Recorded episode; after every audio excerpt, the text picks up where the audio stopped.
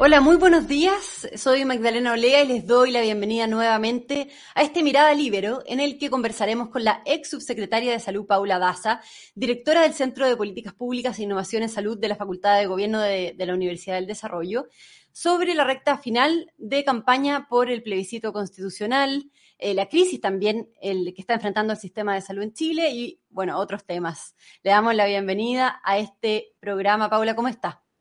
Hola Maida, muy bien y encantada de conversar contigo hoy día en el Libero. Muchas gracias, Paula. Eh, bueno, eh, como decía yo, estamos en la recta final del plebiscito este domingo 17 de diciembre. Quedan pocos días, cinco días estamos para las elecciones, ¿no? Así que para comenzar me gustaría eh, conocer en general su visión, cómo ha visto usted el proceso, las campañas, en fin. Bueno, primero que nada, yo creo que hoy día estamos frente a una tremenda oportunidad eh, en, este, en esta, ojalá esta nueva constitución. ¿Por qué? Porque si uno mira todo, todo este proceso, eh, ha sido tremendamente democrático. Yo, yo creo que dificulto que vamos a volver a tener un proceso tan democrático en los próximos mm, décadas. Eh, y acá quiero partir por el principio. Primero que nada, acá el Congreso llegó a un acuerdo eh, con 12 principios básicos en que todos estuvieron de acuerdo de todos los sectores políticos. Eh, después se creó un, comité de expertos que trabajaron, eh, yo diría arduamente. A mí me tocó participar en, varias veces en las comisiones de salud del comité de expertos, donde habían, valga la redundancia, expertos de todos los lados, muy transversalmente, políticamente, y ellos llegaron a una propuesta. Eh, posteriormente tuvimos un proceso eleccionario que fue absolutamente democrático, donde se eligieron eh, aquellos actores, aquellas personas que iban a poder continuar con este proceso eh, de, escribir la constitución. Y hoy día estamos llegando ya al término donde durante este periodo se ha hecho una campaña para poder aprobar o o rechazar esta constitución. O sea, ya el proceso mm. yo creo que es tremendamente eh, validado del punto de vista de nuestro país, porque creo que ha sido un proceso democrático y creo que nadie podría invalidar cómo fue este proceso. Y por lo tanto, hoy día estamos a una propuesta una propuesta que desde mi mirada como, como ex subsecretaria, como hoy día directora del Centro de Políticas Públicas en Salud, en, su conjunto, desde, desde primera que nada, el relato de ser eh, una constitución eh, social y democrática, eh, me parece tremendamente positivo. Por lo tanto, yo creo que estamos partiendo, ojalá, con una nueva constitución que está eh, diseñada y escrita de acuerdo a los tiempos que estamos viviendo hoy día. Ya, y respecto a las campañas, eh, Paula, usted, bueno, junto a otras 40 mujeres nos suscribieron una carta en el Mercurio refiriéndose a la aparición de la expresidenta Bachelet en la franja del Encontra. Me gustaría si nos puede contar qué opinión tiene respecto al, eh, bueno, al rol de Bachelet, que, que, bueno, que argumentó que la propuesta de constitución perjudica a las mujeres y que pone en peligro, dijo, la ley de aborto en tres causales, bueno, entre otros, otros temas que han sido bien polémicos, ¿no? ¿Cómo lo ve? Bueno, yo creo que acá a mí me llamó tremendamente la atención eh, y por eso suscribí esa carta. Me llamó mucho la atención eh, la postura de la expresidenta Bachelet, a quien le tengo mucho respeto, eh, pero me llamó la atención por qué, Maida, porque ella, siendo presidente de la República, fue quien propuso y envió este proyecto de ley. Y cuando uno mira el proyecto de ley del aborto en tres causales, ¿cierto? El argumento, el principio básico que ella postula para poder proponer esta ley es la protección a la salud de la mujer como principio. Mm. Eh, ¿Y por qué? Porque las mujeres se realizaban abortos ilegales, clandestinos en su momento, que ponía en riesgo la salud de las personas en estas tres situaciones, cuando el, feto es inviable, cuando pone en riesgo la salud de la mujer y cuando una mujer está eh, eh, eh, sometida a una violación. Y es por eso que los argumentos que ella plantea en la página 5, 6 y 7 están todos relacionados con salud. Y el, y el derecho humano, yo diría más básico, es el derecho a la salud. Es el derecho esencial de cualquier derecho humano. Y por lo tanto, creo que con ese principio, revocar esta ley es prácticamente, es imposible.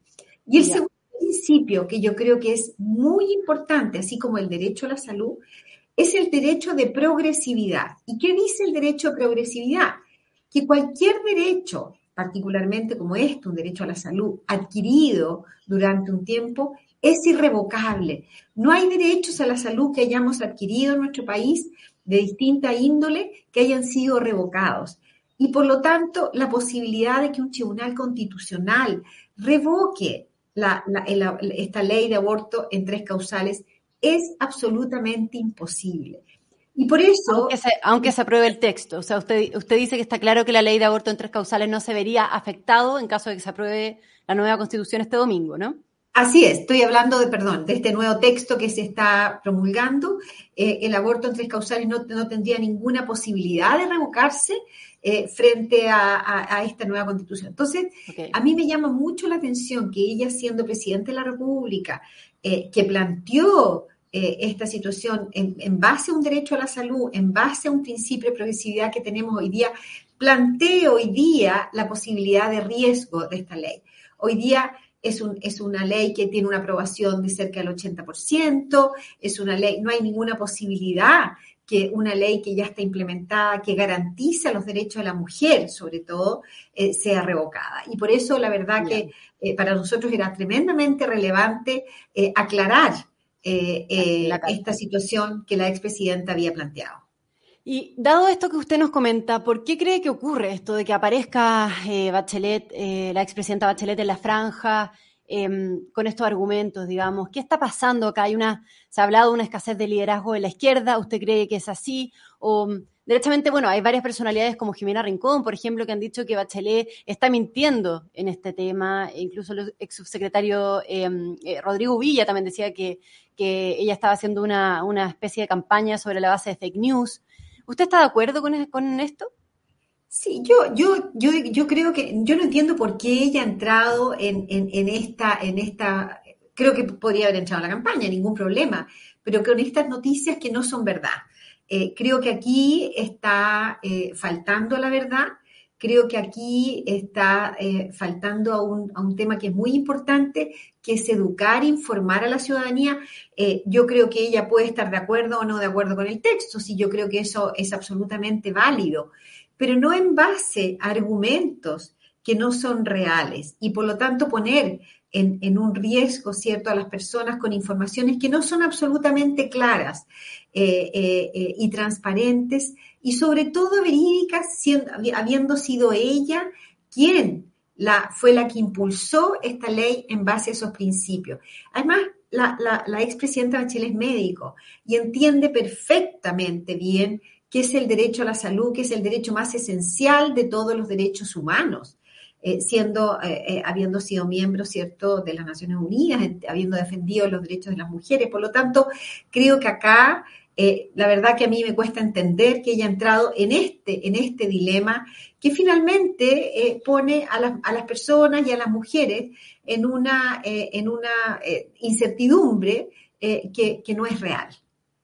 Ya. Perfecto, eh, Paula Daza. ¿Y cuál es su visión general respecto al cómo quedan consagrados finalmente los derechos de las mujeres en la propuesta de constitución? ¿Cree que se da un avance en esta, en esta propuesta al respecto? Porque, y colgándonos de lo que estábamos conversando recién sobre los dichos de, la expresidenta Bachelet, bueno, no solamente ella se refería al, al tema de las tres causales, ¿no? También decía cosas como que las farmacias podrían negarse a vender em, la pastilla del día después, o que un colegio podría negarse a recibir a, un hijo de una madre soltera, en fin, ¿no? Sí, yo, yo, yo la verdad que creo que es muy importante em, eh, argumentar en base al, texto, ¿cierto? y, cuando uno lee este texto, en base a lo que tenemos hoy día, si en el fondo lo que nosotros tenemos que comparar el texto que tenemos hoy día con esta propuesta constitucional. Esta propuesta constitucional avanza como nunca en la historia en los derechos esenciales de las mujeres. No hay ningún artículo en la, en la constitución actual que tenemos hoy día que dé este, esta cantidad de artículos en relación a los derechos de las mujeres. Eh, primero que nada, aquí hablamos de un tema que es esencial, que es el derecho a que las mujeres tengan el mismo sueldo. O sea, una mujer que realiza el mismo trabajo que un hombre eh, tiene que tener el mismo sueldo, el mismo ingreso que una, que, una mujer y un hombre. Por lo tanto, eso, eso hoy día no está. Vamos a otro punto, la sala cuna universal. Hoy día sabemos que las mujeres son las que están en sus casas y no, salen a trabajar porque se tienen que quedar bajo el cuidado, de, cuidando a sus hijos. Hoy día eso también hace que no, no, no, no, igualemos la cancha, ¿cierto? Eh, validando lo que ya dice. Tenemos que igualar la cancha. Y la manera de igualar la cancha entre hombres y mujeres es, es, darle las, el piso, ¿cierto? Las bases, los pilares, para que las mujeres que hoy día no lo pueden hacer puedan despegar igual sueldo para igual trabajo, sala cuna universal para aquellas mamás que están quedándose en su casa y no pueden salir a trabajar porque no pueden cuidar a sus niños. El, tema de, eh, paridad de entrada. Eh, de, para poder acceder a, cargos de elección popular. Eh, estamos viendo también la, viendo también no solamente igualdad, ¿no es cierto?, paridad de entrada, sino que también de salida transitoria. Estamos hablando también de otros, la Defensoría de las Víctimas. Hoy día sabemos, Maida, que la mayoría de, las mujeres que, tienen, tienen de alguna manera agresiones eh, son víctimas en la familia. Y la mayoría son mujeres, las personas que, tienen, eh, que, son, que sufren ciertas eh, agresiones. Y por lo tanto una defensoría de las víctimas. No solamente de contar con un abogado, sino que contar con un apoyo psicológico, contar con un apoyo social. Eh, por lo tanto, tenemos una, una cantidad de, propuestas para, para mejorar eh, a las mujeres en este, en este rol de la ciudadanía. En salud, eh, no puede haber discriminación de sexo en los planes de salud. También nos referimos ahí al tema de las mujeres, por lo tanto, porque han sido las que, las, que hemos sido discriminadas durante todos estos años. Yo durante toda mi vida he pagado más que mi marido, que mis hijos, por ser mujer. Eh, eh, por lo tanto, creo que eh, esta, estos pilares, estas bases que está dando la, la nueva constitución, esta propuesta constitucional, de verdad produce un avance en los derechos de las mujeres. Muy claro, muy claro, Paula Daza, muchas gracias. Eh, por último, respecto a esto, ¿qué expectativas tiene de lo que pueda ocurrir este domingo en el plebiscito? ¿Usted cree que se podría aprobar eh, este proyecto de nueva constitución que estamos conversando? A ver, lo que yo he visto, a mí me ha tocado estar en la calle, me ha tocado estar en campaña, conversando con la gente, eh, conversando con distintos actores. Creo que hoy día estamos con una tremenda oportunidad. Creo que sí tenemos una oportunidad para poder aprobar este nuevo proyecto constitucional, eh, porque de verdad nos va a permitir eh, abrir un camino con una luz distinta, eh, abrir, y, por otro lado nos va a permitir cerrar este ciclo que nos lleva cuatro años en una agonía, en una, en una situación, ¿cierto?, de que no hemos podido avanzar en las políticas públicas, en salud, en educación. Creo que el tema de educación es vital. Hoy día tenemos el tema de la, esta famosa tómbola que inventaron. Usted se da cuenta que es para, para un papá que su hijo va a ir a un colegio porque lo meten en una tómbola, le van a decir, pum, le toca en, la Florida y él vive, ¿no es cierto?, en, en, no sé, pues en, el norte de Santiago, en, Maipú. Y le toca y tiene que llevar a su hijo a ese lugar. O sea, el tema de la tómbola, yo creo que es, es el sistema más antidemocrático y que no respeta para nada el derecho de los padres poder elegir dónde sus hijos pueden estudiar, que es lo esencial. Por lo tanto, creo que poder avanzar en esta política. Yo espero de verdad que este domingo aprobemos esta propuesta constitucional para una vez por todos ponernos a trabajar en, las políticas públicas que necesitamos para nuestro país, en salud, en salud, en educación y en previsión. Y en Hemos estado estancados mucho rato. Y, en eso le quiero preguntar justamente en salud, bueno, algo usted comentaba ya en esta conversación, pero usted escribió una columna en la tercera, ¿no? El fin de semana, en la que valoraba la propuesta en materia justamente de salud y decía que, y acá la, quiero citar textual, voy a leer, decía que estoy segura que de aprobarse esta nueva constitución habrá un cambio a nivel político para sentarse a conversar en serio, sin ideologías de por medio y con la nueva Carta Magna en mano sobre la tan necesaria reforma de salud que necesitamos. Me gustaría que nos explicara su mirada sobre el tema, su mirada sobre Em, este avance que usted dice que tiene en materia de salud esta propuesta y, por supuesto, linkeándolo, ¿no? con el complejo tema de las ISAPRES y del sistema de salud, em, con la crisis que estamos enfrentando en el país, ¿no?